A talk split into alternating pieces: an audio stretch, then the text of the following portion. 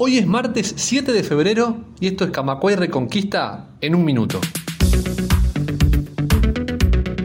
Ante el seguimiento de Marcelo Abdala, su abogado solicitó a la Fiscalía que el presidente del PIT-CNT sea considerado como parte del proceso y de ese modo pueda acceder directamente a las conversaciones de Astesiano y no solo a las filtraciones de la prensa. El próximo martes 14 comenzará en Roma el juicio contra el represor Jorge Trócoli por el asesinato y desaparición de la maestra Elena Quinteros. El Frente Amplio designó al militante y exdiputado Luis Puch para que lo represente en el juicio. En Francia, una tercera huelga y más manifestaciones fueron convocadas para hoy por los ocho principales sindicatos contra la reforma del sistema de pensiones.